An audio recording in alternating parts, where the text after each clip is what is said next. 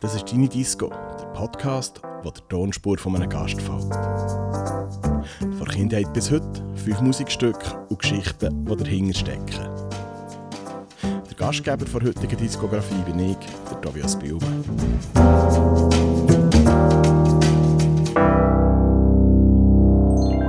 Die heutige Tonspur gehört dem Hit Mattis. Er ist Künstler, Filmemacher und Musiker. Am besten bekannt ist er auch als Bandmitglied der Aeronauten.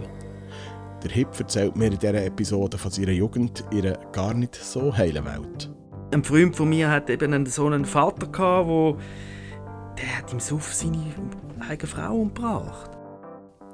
Und ich rede mit dem Hip über seine Zeit bei den Aeronauten und über ihren Frontmann Oliver Gutz Maurmann, der Anfang dem Jahr gestorben ist. Der Oliver hat jede, fast jeden Abend hat er ein Lied parat. Oder über die Nacht hat er es gemacht und am nächsten Tag äh, habe ich es dann irgendwann mal gelost.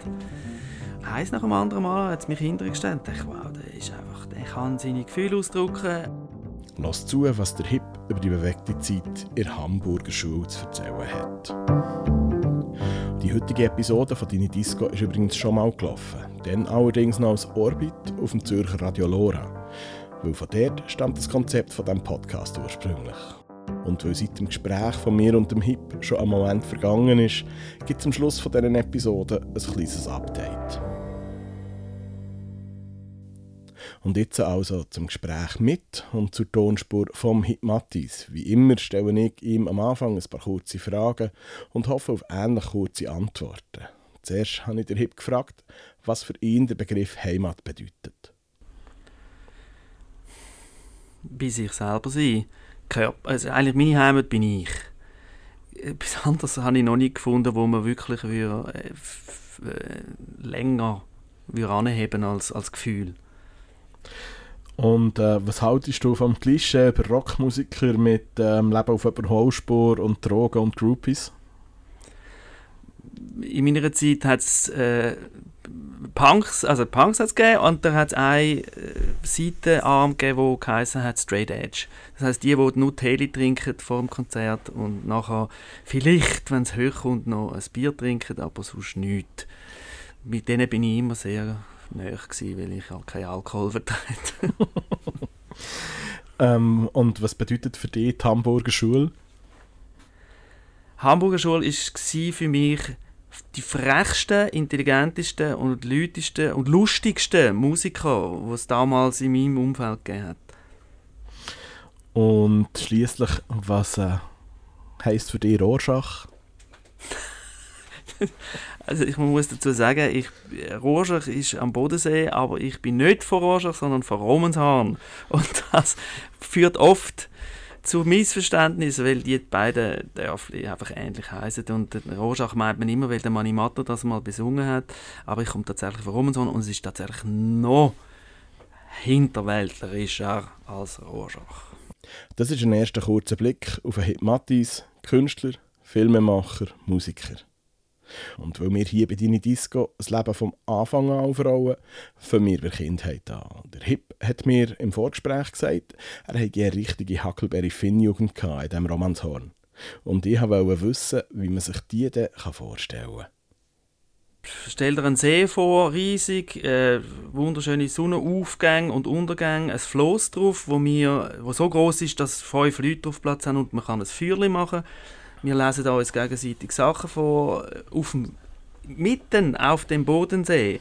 Und äh, es hat eine Werft gehabt, wo man nicht hat dürfen rein. Wir sind natürlich trotzdem rein. Ein Naturschutzgebiet, wo man angrenzt. Also das ganze Ufer ist eigentlich ein riesen Wildnis gewesen. und wir können machen und tun, was wir wollen. Und äh, was hast du da? Was hast du wollen?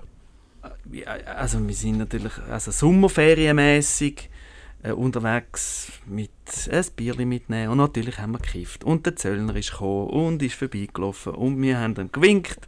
Und er hat zurückgewinkt, gewunken. Und äh, es, es, ist einfach wie eine sorglose, absolut ohne irgendeine Beschwerung, ist also der Sommer vor allem, Natürlich hat es dann auch Sachen gegeben, also auch, es hat auch gefährliche Situationen gegeben, zum Beispiel hat man können bei dem großen Tor von der Werft, das ist etwa ein 15 Meter hohes Tor, wo unten noch im Wasser gestanden ist, hat aber zunderst unten noch äh, einen Abstand gehabt, wo man hat unten durch müssen tauchen und unten rein. Das ist der einfachste Weg gewesen, zum reinkommen. Und dann ist natürlich irgendwann einmal einer, der eine größere Brust hatte als ich. Ich bin gut durchgekommen. Und er ist runter und hat gemerkt, äh, ich, ich komme nicht durch. Und hat wieder zurück und ist weder hin noch zurückgekommen. Und wir, wir sind, ich habe schon gesehen von mir, wie der einfach, wie man muss den Eltern sagen, sorry, der Peter ist vertrunken. Also ich bin schon der Film ist schon ab. Und dann haben wir ihn aber noch rausziehen und es ist alles gut gegangen. Das ist so ein bisschen die Abenteuer, die es auch gegeben hat. Aber und Schluss natürlich lacht man drüber und findet alles toll. Aber es ist, ist auch, wir haben das eigentlich gemacht, klar, logisch. Ja, und du hast gesagt, es sei äh, aber gleich nicht nur Jubeltrubelheiterkeit gewesen, gerade in Romanshorn. Du hast mir gesagt, hey, schau, also natürlich, das klingt nach der perfekten Jugend, aber es hat Drogen gegeben, es hat Mord und Totschlag gegeben, auch bei uns. Ja. Drogen, unglaublich viel Drogen. Ich hatte dann bei, bei dieser äh, Blickstatistik, wo äh, Leute zusammen äh, geschrieben hat, von, also, wo im Blattspitz sind. Also die, die Leute aufgeschrieben haben, die vom Blattspitz äh, wieder zurückgeschickt worden sind in ihre Dörfer. Äh, Romanshorn hat 80 Leute gehabt und ist, es ist 1% von der Bevölkerung in Romanshorn. So hoch gibt es also das sind Prozentsätze, die es in den 80er Jahren in Portugal mal gegeben hat, weil, weil dort so viele Drogen rum waren. Das muss enorm einen hohen Anteil haben damals. Und es ist ein Verkehrsknotenpunkt gewesen. man hat es leicht können erreichen. Deutschland ist näher Österreich ist näher und es hat einfach vom einfachsten Haschisch bis zum brutalsten Crack hat man eigentlich alles können haben. Und aber du hast ihm widerstanden, offenbar. Die Leute, die diese Drogen genommen haben, sind zum Glück nicht so schlau gewesen und haben mir ein sehr schlechtes Beispiel abgegeben. Und ich bin froh darum, weil die sind wirklich hohl gewesen. Also die haben einfach so doof tun, haben sich auch immer wieder verwutschen lassen. Und jemand einen ist auch in Zürich geblieben. Im Sinn von, äh, die sind nicht mehr heimgekommen, die sind einfach dann irgendwann abgestürzt. auf der Straße abgestürzt. Ja. ja. Das ja. ist so ein bisschen zu den Drogen und zum Mord und Totschlag. Es hat einfach... Ein Freund von mir hat eben einen, so einen Vater gehabt, wo der hat im Suff seine eigene Frau umgebracht.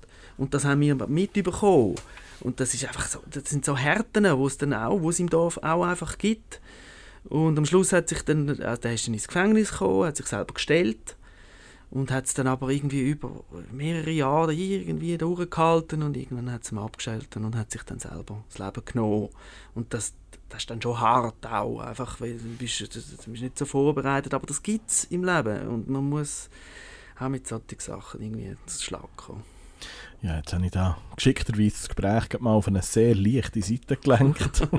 ich will jetzt gleich mal noch auf dein Elternhaus kurz zu reden kommen. Du hast mir gesagt, du seist in einem sehr liberalen Elternhaus eigentlich aufgewachsen und äh, sehr offen und äh, sehr offenes Haus gepflegt, was eigentlich für die Gegend nicht so üblich war. Ja, ist nicht so üblich gewesen. Also wenn es bei uns geschält hat an den Türen am Abend um 9 Uhr, dann hat man sich nicht mit großen Augen angeschaut und gefragt, wer ist das, sondern man hat, man hat gerufen, reinkommen! Also man, es ist, man, man hat dürfen, bei uns hat man können kommen und jeder hat dürfen kommen und wenn man auch noch so weit weg war von irgendeiner bürgerlichen Idee, also alles hat, ist, ist aufgenommen worden eigentlich. Und also zu dem äh, so ein bisschen oh, freieren Geist hat gehört, dass du glaub, schon sehr früh in Kontakt mit Musik bist gekommen ja, es hat viele Instrumente, die rumgestanden sind, wo man nicht, man haben nicht müssen, aber man hat dürfen. Und mit sechs ist mir die Idee gekommen, dass ich sehr gerne Klavier gespielt Warum? Das ist mir heute noch ein Rätsel. Ich habe Klaviermusik gehört vorher, oft. Äh, es sind auch Platten herum, Vinyl natürlich noch damals. Und da hat es einfach Klaviermusik gegeben, die mich richtig aus den Socken gehauen hat. Und ich glaube wahrscheinlich nicht mehr an, wegen dem hätte ich gerne Klavierstunden nehmen und dann habe ich das dürfen. Ohne, ohne Murren und Mucks hat es ah, der will Klavier, gut, also machen wir das. Und äh, du hast, äh, ja, glaube auch sehr äh, sinnlichen Zugang zu der Musik gefunden, hast du mir gesagt. Du hast, glaube schon früh, also einerseits beim eigenen Spielen, du bist schon lange dabei geblieben beim Klavierspielen. Mhm. Und du hast mir andererseits auch gesagt, dass du schon früh hast angefangen, äh, Jazzplatten zu hören. Also gut, jetzt, ja. Anfangs, Anfang 70er Jahre ist das tatsächlich noch eher auf der Hand gelegen, aber gleichwohl. Also, ähm, es, ja. ist nicht, es ist nicht Musik für einen, für einen Erstklässler. Also für, für die Verhältnisse dort in den 70er Jahren in Romanshorn ist Jazzmusik ähm, das darf man jetzt zwar nicht sagen, aber ich sage es trotzdem, es ist Negermusik. Die Leute haben die Augen aufgerissen und gesagt, was ist denn das? Das ist ja völlig modern und das geht doch nicht. Und ich, äh, also und genau das hat mich natürlich gereizt, weil also es ist ein, es ist auch ein, ein Bürgerschreckeffekt bei der bei Jazzmusik. Also man hat wirklich, ich habe später, als ich dann haben müssen vorspielen bei Vortragsübungen und so, bin ich der Einzige, der Jazz gemacht hat und alle haben gefunden, oh, das ist jetzt aber, das ist jetzt aber sehr äh, gewagt, was, was du da machst. Das ist äh, tatsächlich eingefallen. Ja. Also zwischen uns liegen 14 Jahre im Alter, aber äh, wo ich mir schon nicht mehr vorstellen kann, wo ich habe Klavierstunden genommen habe, hat man Boogie Woogie gespielt. Mhm. Weil es ist einfach das, was am meisten Spass hat gemacht beim Spielen. Genau, genau. Und das hätte ich auch wählen und das ist, bin ich einfach noch zu früh für Romanzahn. Das hat man nicht so. ja, du hast ein Stück Musik aus dieser Zeit auch mitgenommen, äh, das ich jetzt als erstes abspielen möchte. Willst du es schnell selber ansagen, was wir jetzt als erstes hören? Ja, das, das ist Fats Waller, das ist ein Klaviervirtuose. Das, das Musikstück heißt Zonky. Und das ist einfach eine großartige Musik, wo man, man glaubt fast nicht, wie schnell der mit den Fingern ist und vor allem, was der für einen Groove hat. Der, muss, der ist wahrscheinlich der hat 10 Stunden, 12 Stunden, 15 Stunden am Tag Musik gemacht. also, ja, einfach ein großartiger Typ.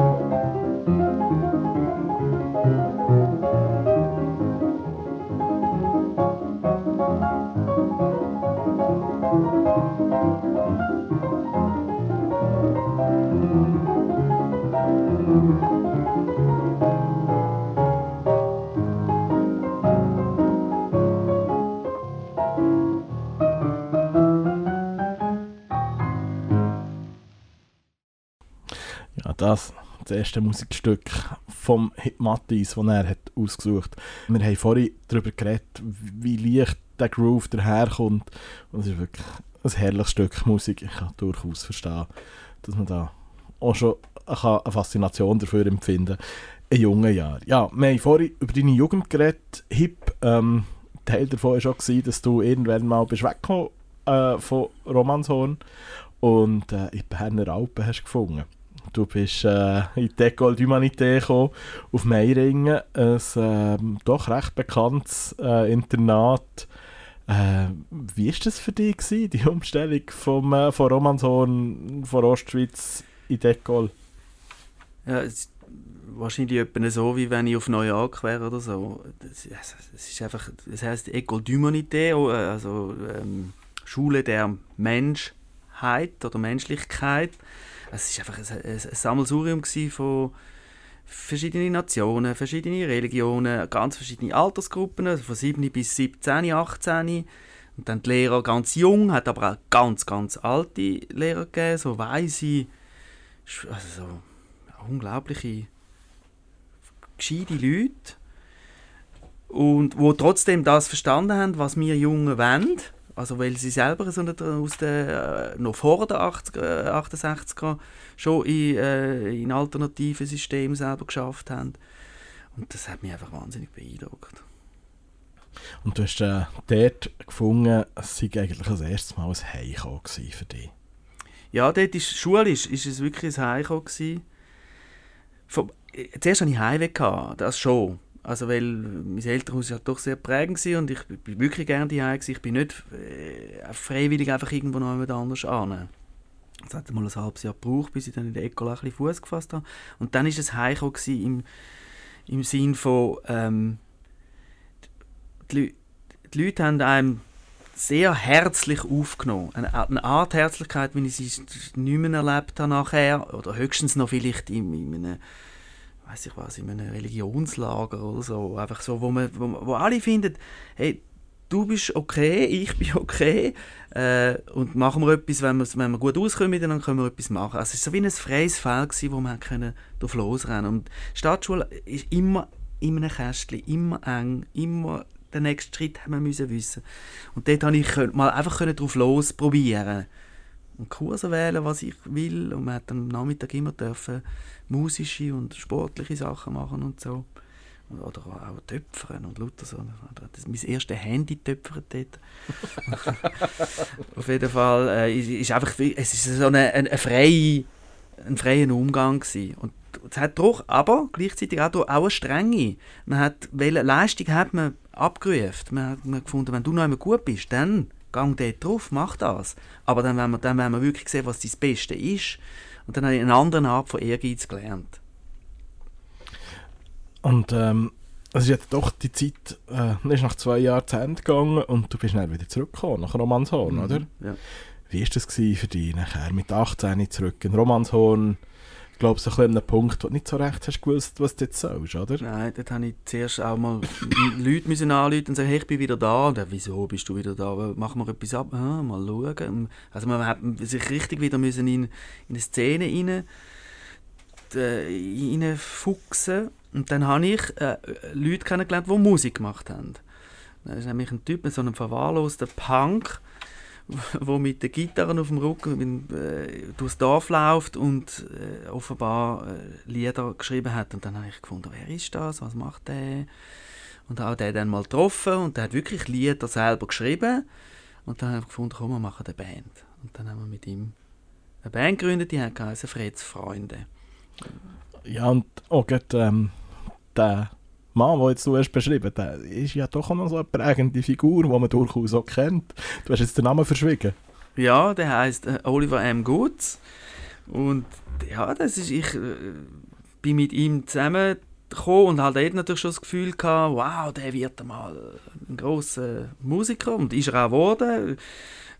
Leider ein wenig Erfolg, aber genug Erfolg, um zu sagen, also, also meine, man muss ja einfach anschauen, was der gemacht hat. Dann sieht man einfach, dass der wirklich tolle, toll, toller Musiker ist und toller Texter. Etwas, was ich durchaus kann zustimmen kann. Auch jetzt nicht nur aus äh, der Zeit Ronaldo, noch was ich sonst von ihm kennt. Ja. Und auch sein Auftritt zum Beispiel als Schauspieler bei Güssel. genau. der gefeierten Webserie aus Schaffhausen. Ja, du selber hast, glaube ich, ähm, auch so ein bisschen, jetzt mal abgesehen von der Musik, Mühe gehabt zum, zum, zum Fuß fassen. Was hast du denn für eine Ausbildung gemacht? Jetzt beruflich? Ja, ich, ich, bin, ich bin dann auf Zürich und habe Ethnologie studiert. Habe das dann aber ja, aber abgeschlossen. Ja, du, hast ja, du hast ja zuerst noch Matur gemacht, auf das ah, ja, genau. ah, stimmt. Weil du hast ja, ja mir genau. gesagt im Vorfeld, äh, du hast sehr viel geschnuppert, aber hast eigentlich nicht recht so gewusst. Ja, also, es ist, also die Schnupperlehre, die ich gemacht habe, sind also von, zwischen schlimm bis richtig, also so, dass man sich, dass man nicht mehr redet.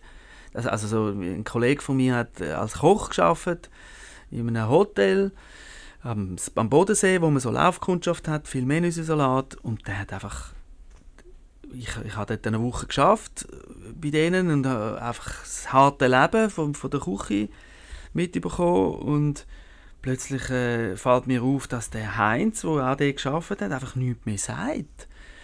Weil, weil er einfach, haben es einfach so fertig gemacht, tagtäglich klein gemacht und, und, äh, und mühsam behandelt und, äh, und schlimm, also die Lehrlinge haben es schon schlecht behandelt, aber dann die Ausländer, die für, den, für noch schlechteren Lohn und noch Kost und Logis abgezogen und geschafft haben, die haben also die es noch schlechter, also wirklich mit Stegen abgehen, mit äh, unter den Rock langen, mit allem, wo, also das Grusigste vom Grusigen und das ist einfach so, wenn man gerade so als erstes in die Arbeitswelt hineinkommt, denkt man so, oh nein, also ich glaube, ich will nie arbeiten.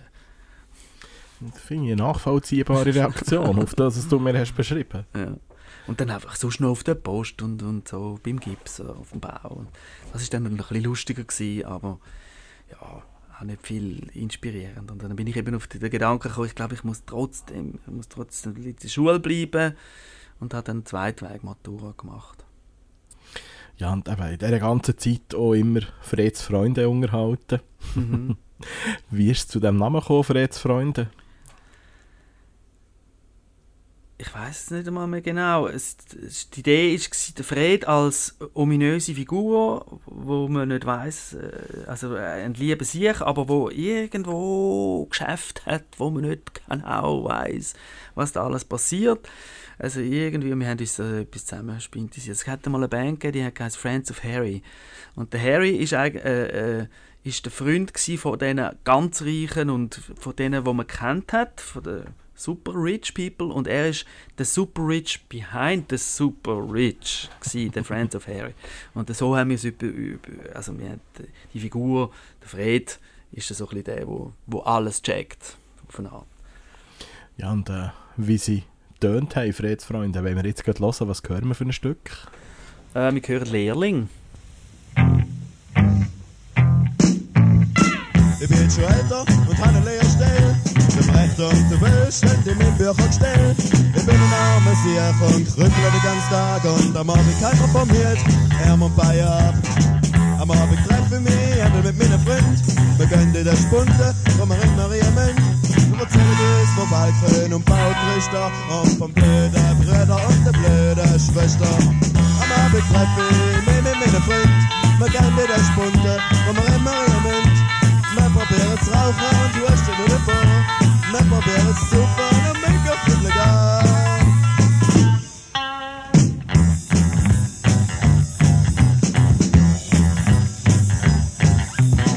Es ist ganz klar, dass ich mit dumm bin. Ich bin zwar schon auf vielen gewesen, aber ich kann nicht, weil ich nicht tanzen kann, sondern ich schau mir die Lichtanlage am Abend treffe ich mich mit meinen Freunden. Wir gehen wieder spunten, wo wir in Maria Wir probieren zu rauchen und husten wieder vor.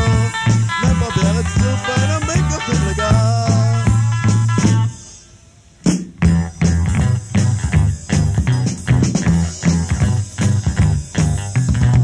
Vor allem Südherzen finde ich wahnsinnig interessant. In der Garage bin ich in meinem eigenen Land. Benzin tröpfelt man von oben auf der Grindwand, wenn er der Benzinhahn spinnt.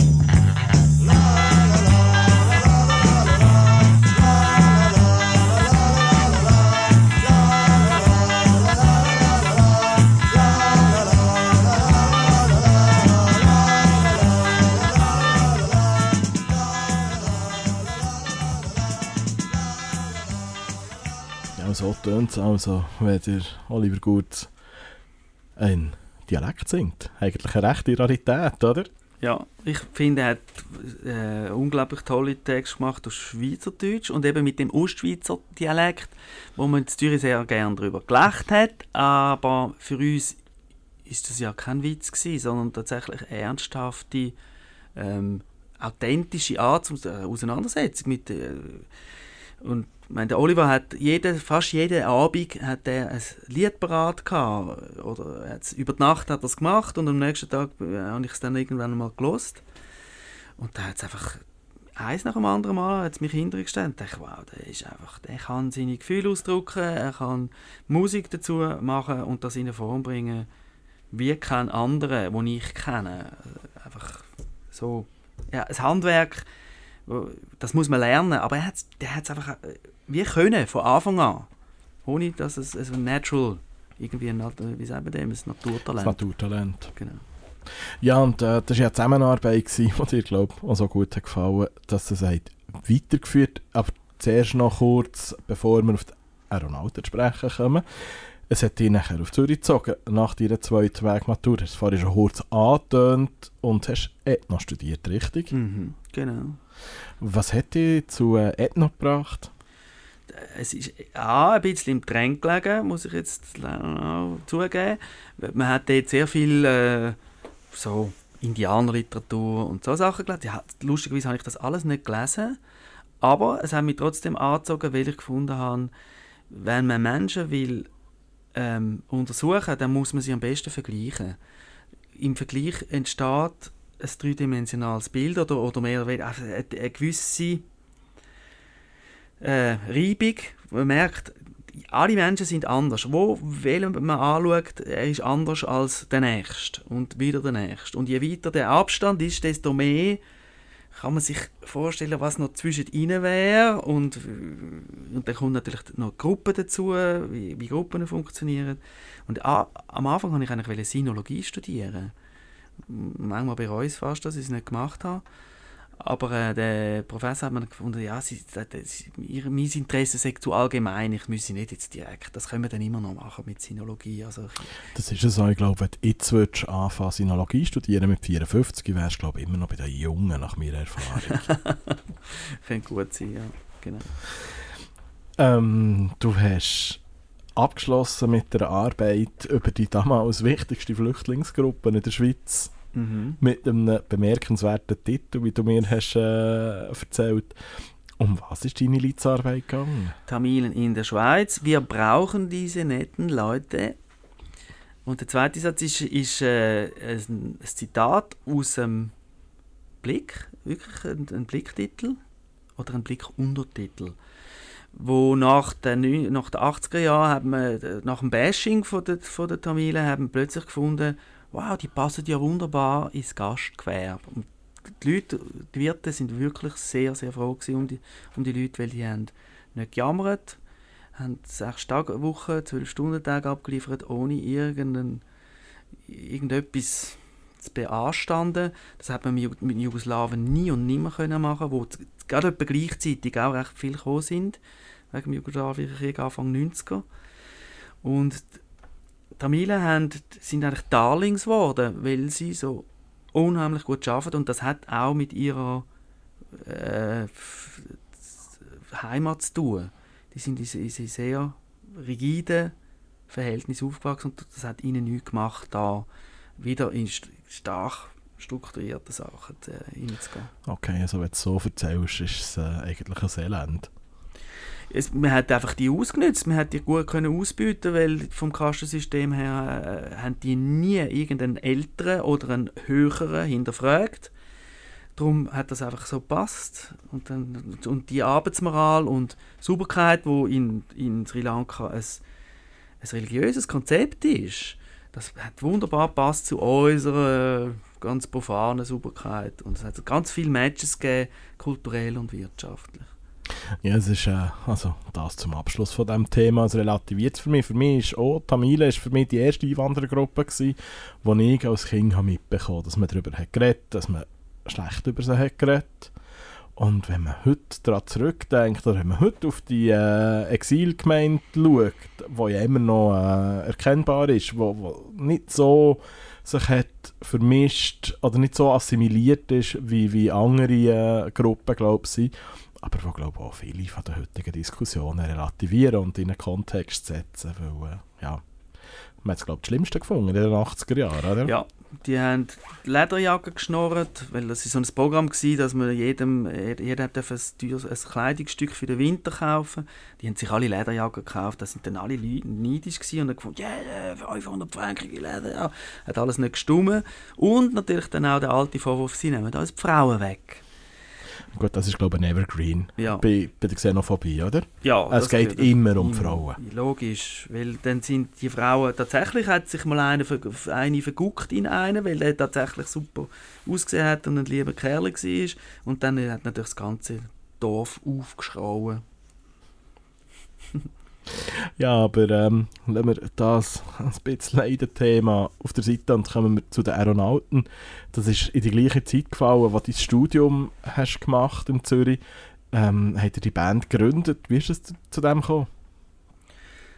Ähm, wir haben Friends Freunde aufgehört, haben nicht recht gewusst, was machen Anfang 90er und es war auch so ein bisschen Depro-Stimmung. gewesen. Also Nirvana ist gerade aufgekommen und der bringt sich dann gerade noch um, der liebe Kurt Cobain.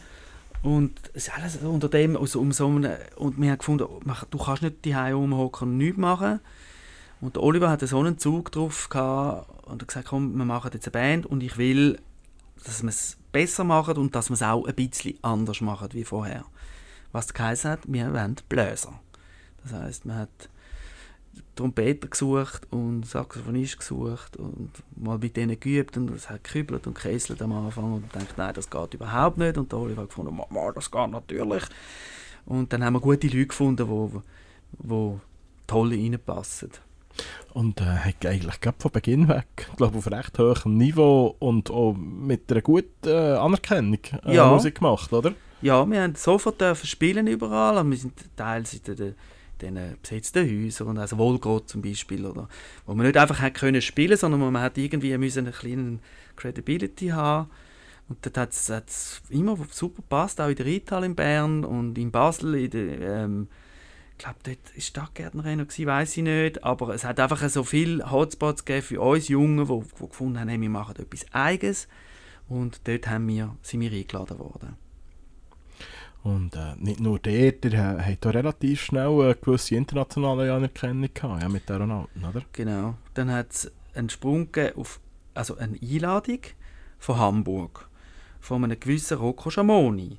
Der hat ein Kassettchen irgendwie bekommen über Umweg und hat gefunden, kommt spielen, wir haben hier einen Club, der heißt Golden Pudel und wir würden uns freuen. Und mir so, äh, aber das ist viel zu weit. Und dann hat er gefunden, ja, dann macht, macht ein paar Konzerte zwischen ihnen, dann gehen die irgendwie noch in Frankfurt oder Kassel oder irgendwo. Und dann haben wir tatsächlich ein, zwei Konzerte noch können zwischen ihnen hängen und sind dann auf Hamburg gerösselt. Und die haben uns mit offenen Armen empfangen. Und ich glaube, also so in der recht legendären Anfangszeit da von Ja. dem Club, oder? Ja, also das ist mit die goldene Zitrone, also der Rocco Schamoni und dann der George Cameron. George Cameron mit Anhang und noch weiß ich was, haben gefunden, mal, die passen in das Konzept und natürlich ist keine Übernachtung geplant und äh, pff, äh, Sandwich hat es auch nicht gegeben, wir haben Bier, Bier hat es aber das, das ist alles völlig wurscht gewesen. wir haben uns mit Flüssigbrot auch gut äh, gefühlt und, und haben können spielen an einem Ort, wo ich da nicht gewusst, dass das so ein Innenort ist eigentlich. Aber von dort aus hat sich dann natürlich sofort das vervielfältigt. Mhm. Die, die, Ja, also vielleicht an dieser Stelle für äh, Zuhörer, die den Golden Pudel Club nicht kennen. Es ist wirklich bis heute eigentlich ein Kristallisationspunkt vor Hamburger Indie-Szene, kann man glaube ich sagen so. Ähm, wo glaube ich in der Zeit, wo du dort hast gespielt, also die Bühne ist so gross gewesen, wie glaube ich ein Küchentisch ungefähr für fünf Leute. Und oh, also ähm, Konzertraum etwa die Grösse von einem, von einem rechten Wohnzimmer, aber glaube mehr auch nicht. mhm. Kann mich erinnern, als ich das erste Mal im Golden Pudel bin gestanden wo ich viel darüber gehört habe im Voraus, bin drinnen gestanden und bin fast ein bisschen überrascht gewesen. gefunden. Ah, das ist es jetzt schon. Genau. ein grosser Ruf, aber ein ganz kleiner Raum und eine munzige Bühne. Wir haben, wir haben auf, äh, ich habe auf einem äh, Haras gespielt, wo neben der Bühne gestanden ist, weil ich nicht mehr auf die Bühne haben mögen. So, also so. Aber und, und das Mikrofon hat keinen Ständer, sondern einfach oben dran mit einem Postage angemacht, das Kabel und abhängen lassen und dann reingesungen, fertig. Und das, die Art von, von schnell, das einfach, das einfach kein Brimborium machen und nicht professionell, aber dafür mit Spaß, das hat uns wahnsinnig Eindruck gemacht. Und sind die Leute sind gekommen, also es war voll gewesen. Super gewesen. Ja, ich werde jetzt mal doch noch ein Stück hören von der Ronaldo. Du hast eins mitgebracht, welches hören wir? Friedhof, Friedhof, Friedhof, Mülheim, Speldorf.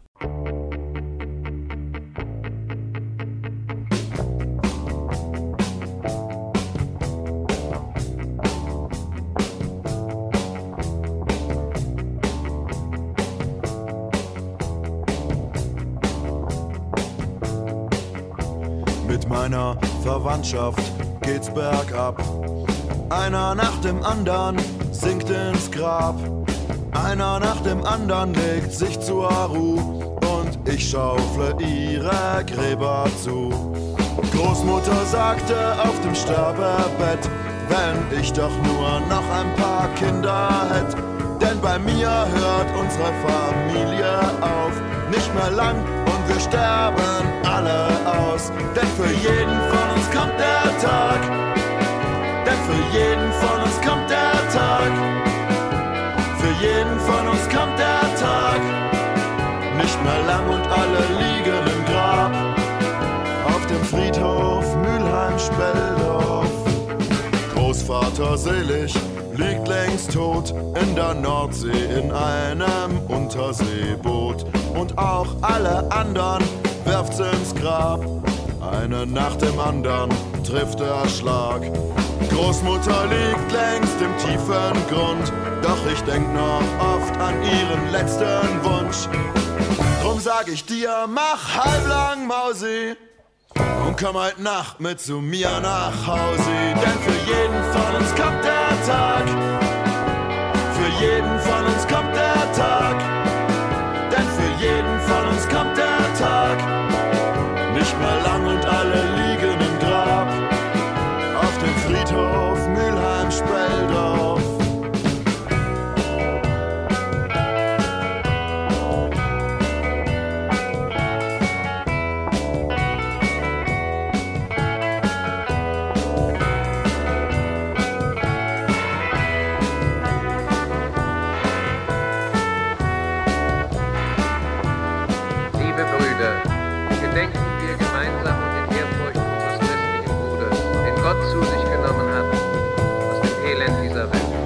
sag ich dir, mach halblang Mausi.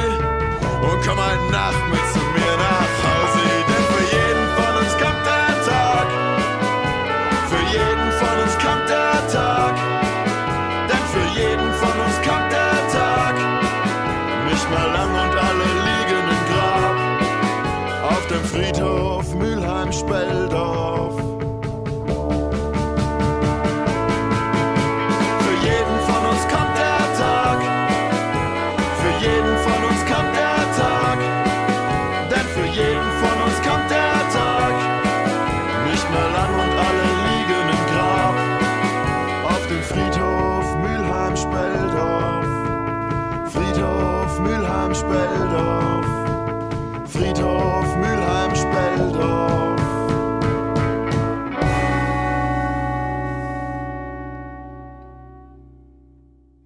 Friedhof.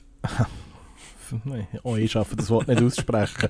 Excuse, der Friedhof Mülheim Spieldorf.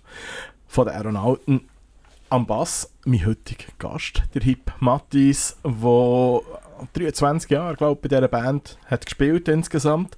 23 Jahre kann ich so abschließend sagen, weil auch das dann irgendwann zum Ende ist gekommen. Ich glaube, der hat sehr erfolgreiche Zeit gehabt in den 90 oder erfolgreiche Zeit gehabt in den 90er Jahren, wo ihr habt von dieser Musik können leben oder? Ja, teilweise haben wir gut können leben davon. Wir haben einfach auch viel gespielt. Da musst du einfach arbeiten wie ein Knüttel. Also das, das unterschätzt man vielleicht auch ein bisschen von weitem. Das ist Kulturproletariat, habe ich es genannt. Also du schaffst körperlich hart, trinkst viel, weil es gratis ist. Nein, ich eben, Alkohol hat mir nie zugesagt.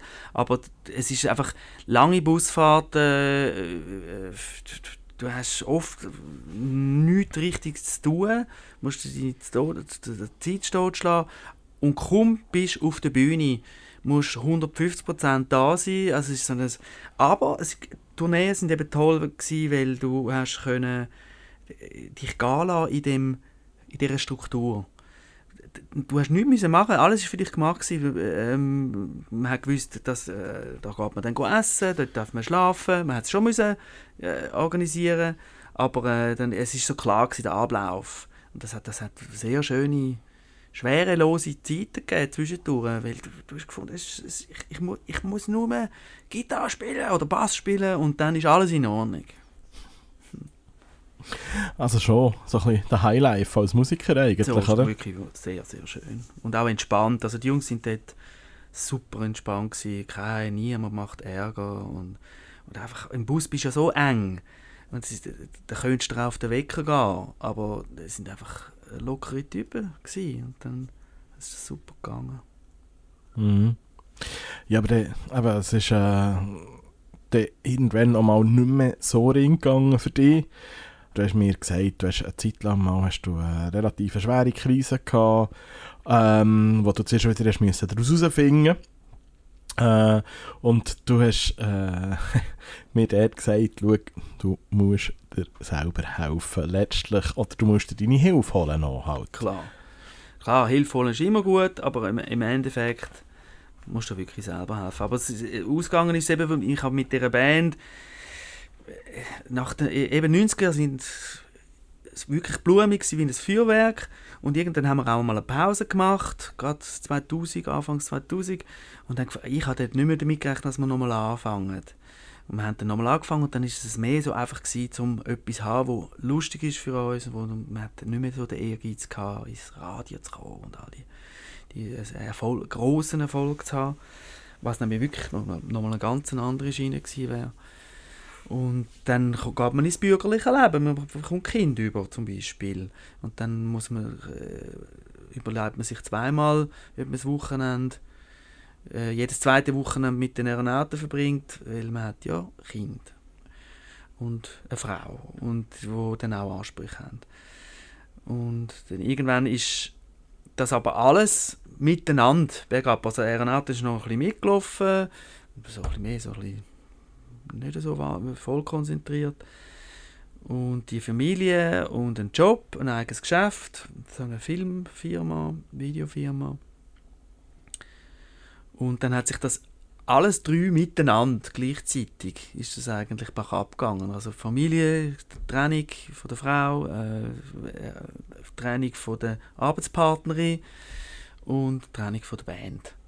Und dann steht man kurz einmal komisch da. Weil du denkst, du hockst wie auf einem Stuhl, wo drei Beine abgesagt sind. Und dann denkst du was, was gewackel ich da im Leben um? Was soll ich jetzt machen? Und dann geht man natürlich fragen, wie, was könnte ich noch und was, hm, Hilfe, Hilfe. Und zum Teil ist man, sabotiert man sich auch selber von lauter Blödsinn. Und da muss man einfach die also dort habe ich wirklich quasi die Ruhe von meinen Eltern übrigens, die haben eine Begabung gehabt, ähm, Nerven zu haben wie ein, Stri wie ein grosser Strick. Wie, also wie, Drahtseil. Stahlseil. Wie Stahlseil, ja.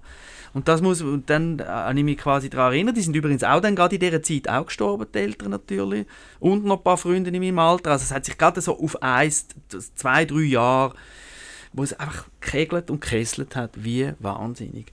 Und, dann, und eben auch jetzt vorher da äh, Friedhof Müller am Speldorf, eben der Tod ist auch ein Thema. Da, äh, man kommt nicht drum herum. Irgendwann putzt es uns und irgendwann putzt es auch die anderen. Und vor allem äh, nächstehende Personen sind dann so hart. Wenn du einen Freund hast, eben einen Musiker von Hamburg, den Nils Koppbruch, wo plötzlich komme ich ein Telefon über und sagt, der Nils ist eingeschlafen am nächsten Morgen nicht mehr aufgewacht. Und das, das denkst du so, ja, aber nicht mit, nicht mit 48 oder mit 45. Also das, das, das ist völlig... Aber es gehört dazu, ja, man kann, das Leben geht nicht ewig. Die meisten sterben mit 80, aber man kann auch mit 50, mit 10 oder mit 35 sterben. Es, es ist nicht gesagt, es ist not guaranteed. Ja, das ist jetzt ein Punkt, den ich ehrlich gesagt schwer herausfinden. Ich glaube, es ist ein guter Moment, um ein bisschen Musik zu machen. Genau. Um äh, ein neues Kapitel anschneiden. Wir äh, hören jetzt etwas, äh, ihr zurückgenommen nichts?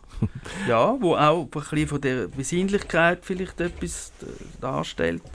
von der Fanny Mendelssohn. Das ist die ältere Schwester vom Mendelssohn, vom, vom Komponist. Das heißt Melodie Nummer 2.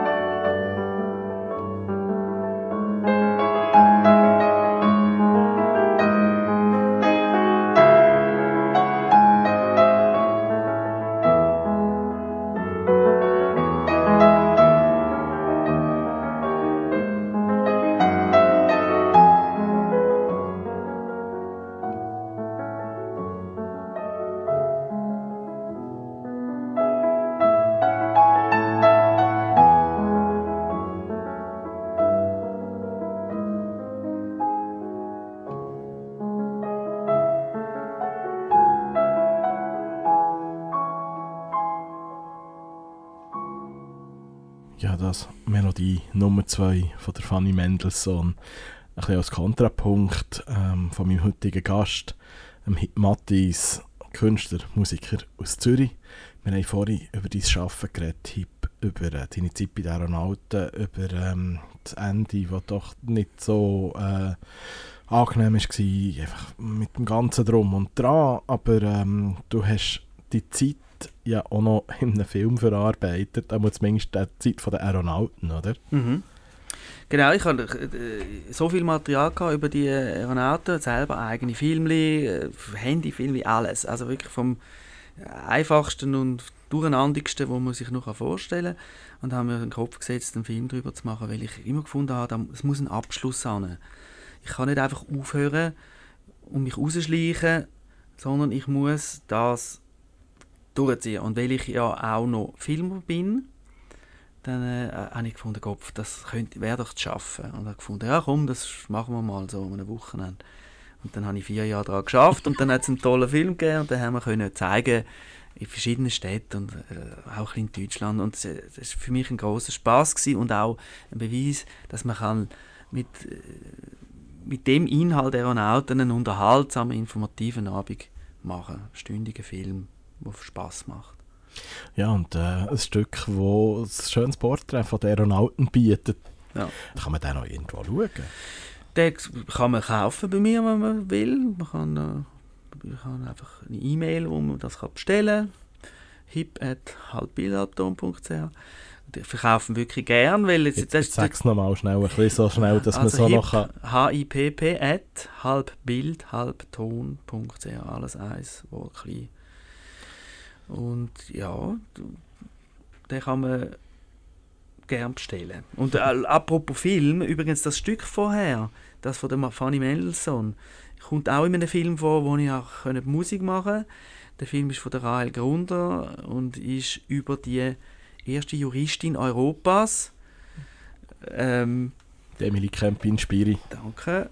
Die hat, die, sie hat studiert in Zürich, hat wollen also hat Jura dann ähm, praktizieren oder wenigstens lehren, hat sie beides nicht dürfen, weil sie eine Frau ist, weil sie das aktiv Bürgerrecht nicht hat, also sie ist nicht stimmberechtigt und sofort nicht, insofern nicht, ähm, nicht in die Grenze kommen, um irgendein äh, Avocatendiplom oder weiß ich was, wie sagen wir eine Berechtigung zum, zum können Patent. Patent, genau. Das hat sie nicht bekommen. Und hat gekämpft dafür, bis sie fast durchgedrüllt ist. Also sie ist am Ende wirklich durchgedrüllt. Leider, aber das, ja, es ist auch hart, aber äh, sie hat wahnsinnig viel erreicht eigentlich. Und kaum hat sie hat sie ihren Kampf durchgehabt. Für sich hat sie nicht können gewinnen, aber für nachfolgende Frauen hat sie, hat sie den Kampf gewonnen. Und gut 100 Jahre später müssen wir immer noch Frauenstreik machen, dass wir vielleicht noch mal über Gleichberechtigung im Job reden, trotz allem. Genau. Aber sie eine grosse Pionierin, sicher auch ähm, ein Werk, das sich zu schauen lohnt. Ich werde aber nochmal auf dein Arbeiten zurückkommen, weil du hast äh, dann auch im Theater in Zürich Musik gemacht ähm, für den Stefan Pucher, der der Wojciech hat inszeniert hier im Schauspielhaus. Wie ist das gekommen? Auch über eine Connection über die Aeronauten. Wir haben ja mit vielen Bands zusammen gespielt und sind an vielen Orten gewesen. Man hat dann Leute kennengelernt. Wir waren auch im Gerät gewesen. und von diesen Musikern, Rockmusikern, die äh, wo es länger als Musiker geschafft haben, sind viele ins Theater. Und einer davon, der Krite Uwe, ähm, unglaublich guter Musiker, der für den Stefan Pucher in der Theaterwelt ist, ein, ist ein grosser Name, er können musikalischer Leiter sein.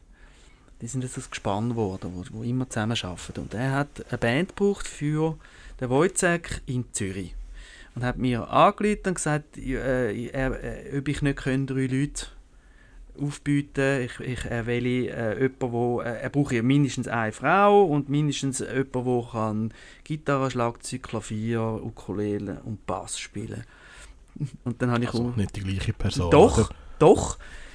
Also völliger Wahnsinn. Und dann haben wir eine Frau gefunden, Becky Lee Waters, die tatsächlich ähm, das alles kann. Die hat die, äh, äh, Frau, die kann Schlagzeug spielen, die gut kann singen und die gut kann Gitarre spielen und das alles gleichzeitig, sogar noch. und dann haben wir, äh, also ich war ist begeistert gewesen und dann haben wir es können machen. Und einer, ein Musiker von der Aeronauten war auch noch dabei gewesen, der Roger, mit als Okay. Saxophonist. Ja, und jetzt werde ich eigentlich zum Schluss auf etwas zu reden kommen, was du äh, aktuell hast gemacht. Nämlich äh, übermorgen geht eine Ausstellung äh, auf in der Kartause Ittingen, äh, l'Univers de Germaine. Wer ist die Germaine und was ist ihr Universum? Sherman ist eine 82-jährige Frau von Basel, die so viel gereist ist, wie ich mir nicht vorstellen kann, dass je ein Schweizer so viel gereist ist. Die war 50 Mal in Indien, äh, hunderte Mal im Maghreb. Du glaubst es fast nicht. Einfach ein, ein, äh, und zwar auf alle Arten, nicht nur als touristisch, sondern auch als Händlerin. Sie hat einen Laden in Basel und auch als Ethnologin. Sie hat mit äh, selber hat sie keine ethnologische Ausbildung gehabt, aber mit den Museen und mit dem Institut, äh, Institut von Basler Universität zusammengearbeitet. Und, das, und gleichzeitig ist sie eine wahnsinnig wache Frau, hat alle Diskurs von, also von äh, Rassismus, Feminismus, die, die ganzen linken Diskurs mitbekommen, mitgeschnitten, bis heute, bis, bis heute. Äh, Einfach nie abgehängt. Alle Entwicklungen glasklar Also, verstanden. Sie lebt auch noch, oder? Sie lebt noch und die kann man auch selber sehen. Ja, die lebt und die wird auch noch leben, weil die ist so fit und so cool drauf. Also, Und du hast für die äh, Ausstellung ja äh, Germaine selber aufgenommen. genau. Sie hat ihre Geschichten wollen erzählen und dann am Anfang dachte ich so, ah ja, aber nein und so. Und, und dann los ich schon mal eine Geschichte an und dachte, ah doch, mal, mal, das nehmen wir mal auf und dann, dann gerade mit Video auch aufgenommen. Und am Schluss sind es 240 Geschichten gewesen. Und dann hat man die müssen ein bisschen abdampfen und dann jetzt sind 170 erhältlich auf einem Stick, wo sie einfach ihr Leben erzählt von A bis Z. Ist jeder, jeder Abschnitt ist wieder irgendwo beleuchtet. Ja, Hip, das äh, ist eigentlich schon der Abschluss von unserer heutigen Stunde zusammen. Dir ganz herzlichen Dank fürs Vorbeikommen heute. Bitte gern, danke auch. Und wir verabschieden uns mit einem letzten Song, den mein heutiger Gast, Hip Matthias, hat ausgesucht. Hip, was macht der Schluss von dieser Stunde heute? Das ist die Zusammenfassung von meinem Leben, dieser Song. Und weißt du, wo habe ich ihn her? Wir haben im Vorgespräch in einem Restaurant ein Stück gehört, wo ich gefunden habe, wow, das tönt ja super. Und frage Serviertochter, Ser- Bedienung, Bedienung. Entschuldigung, ähm, was das ist. Und die bringt mir sofort das Zettel, wo drauf steht Somewhere in Between von Martin Kraft.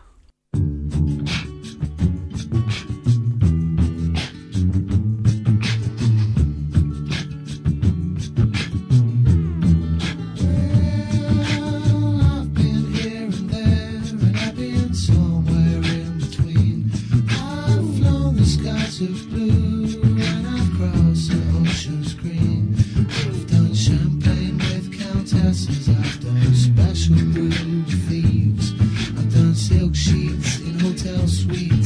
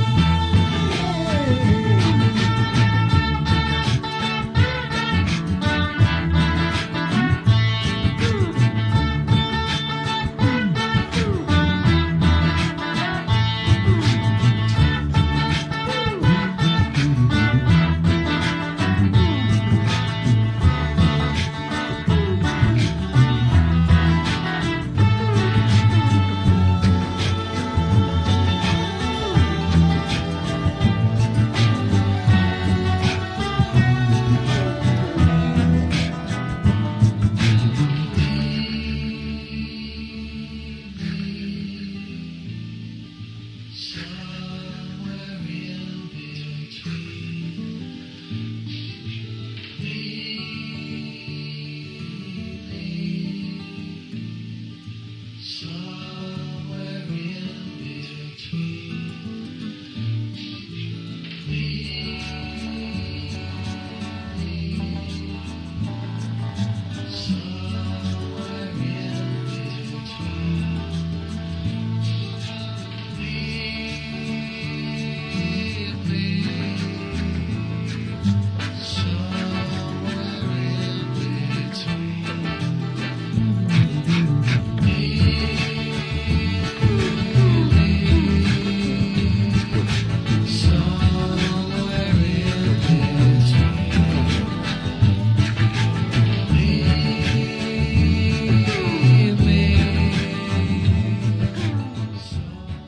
Ich habe am Anfang von dieser Folge versprochen, dass es noch ein Update gibt mit meinem Gast, dem Hip Mattis. Ich bin die letzten Tage bei ihm vorbei und habe auf dem Balkon von seiner Wohnung gefragt, was gegangen ist bei ihm seit unserem Gespräch. Der Hip hat ja davon geredet, wie es ist, Weggefährten zu verlieren und sich bewusst zu werden, dass das Leben endlich ist. Und genau das ist in der Zwischenzeit nochmal sehr deutlich geworden. Ja, der Oliver Gutz Maumann ist leider gestorben, letzten Januar. Und offen gestanden, mich hat es nicht überrascht, weil er schon an einem, länger an einem Herzleiden gelitten hat und ja im Spital war. Und wir haben es in dieser Zeit nicht gesehen.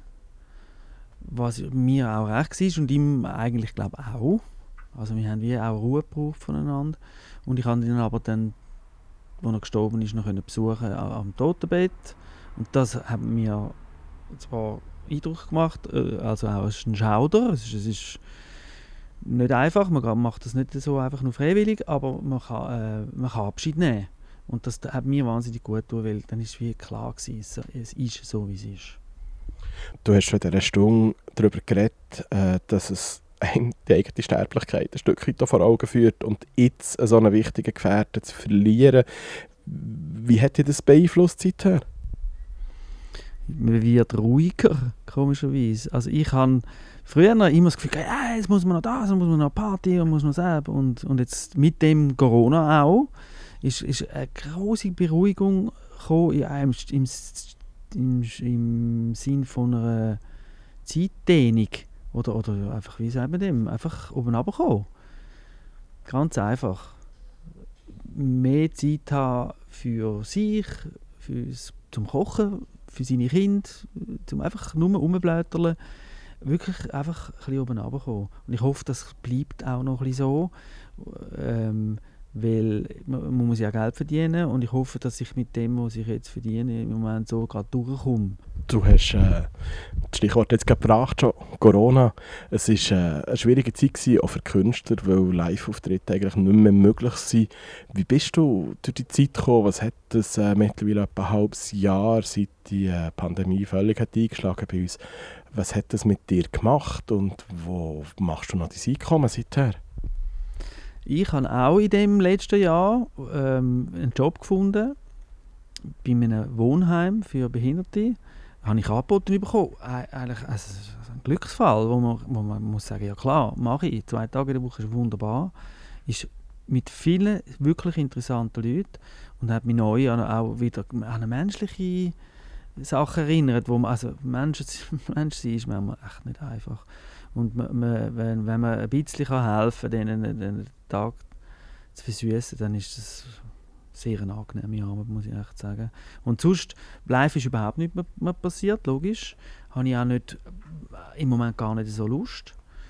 Ähm, und ich tue unterrichten. Ich kann Kinder und Erwachsene Klavierunterrichten geben. Und das mache ich gerne. Die Stunde, die vorhin gelaufen hat, angefangen mit äh, mehreren kurzen Fragen an dich. Und gerade die allererste hat dich, äh, glaube recht noch beschäftigt im Nachhinein. Welche war das gewesen und warum hat dich die so beschäftigt? Die Frage war, was bedeutet für dich Heimat? Und ich finde, äh, wir haben so einen eingegrenzten Heimatbegriff. Und eigentlich ist man dort daheim, wo man sich wohlfühlt, dort, wo das Herz ist eigentlich. Das wollte ich einfach noch ergänzen, dass man nicht einfach nur, äh, nicht nur die Sofa, sondern man braucht, äh, wenn das Herz dabei ist, ist überall die Das war deine Disco, der Podcast, der ein Leben in fünf Songs nachzeichnet. Ich bin der Tobias Biume. Unser Intro stammt von meinem heutigen Gast, dem Hip Mattis. Unser Logo hat Benjamin Güdel gezeichnet und die nächste Episode kommt dann wieder von der Franziska Engelhardt. Alle Folgen von unserem Podcast findest du auf deinedisco.ch und auf allen gängigen Podcast-Plattformen.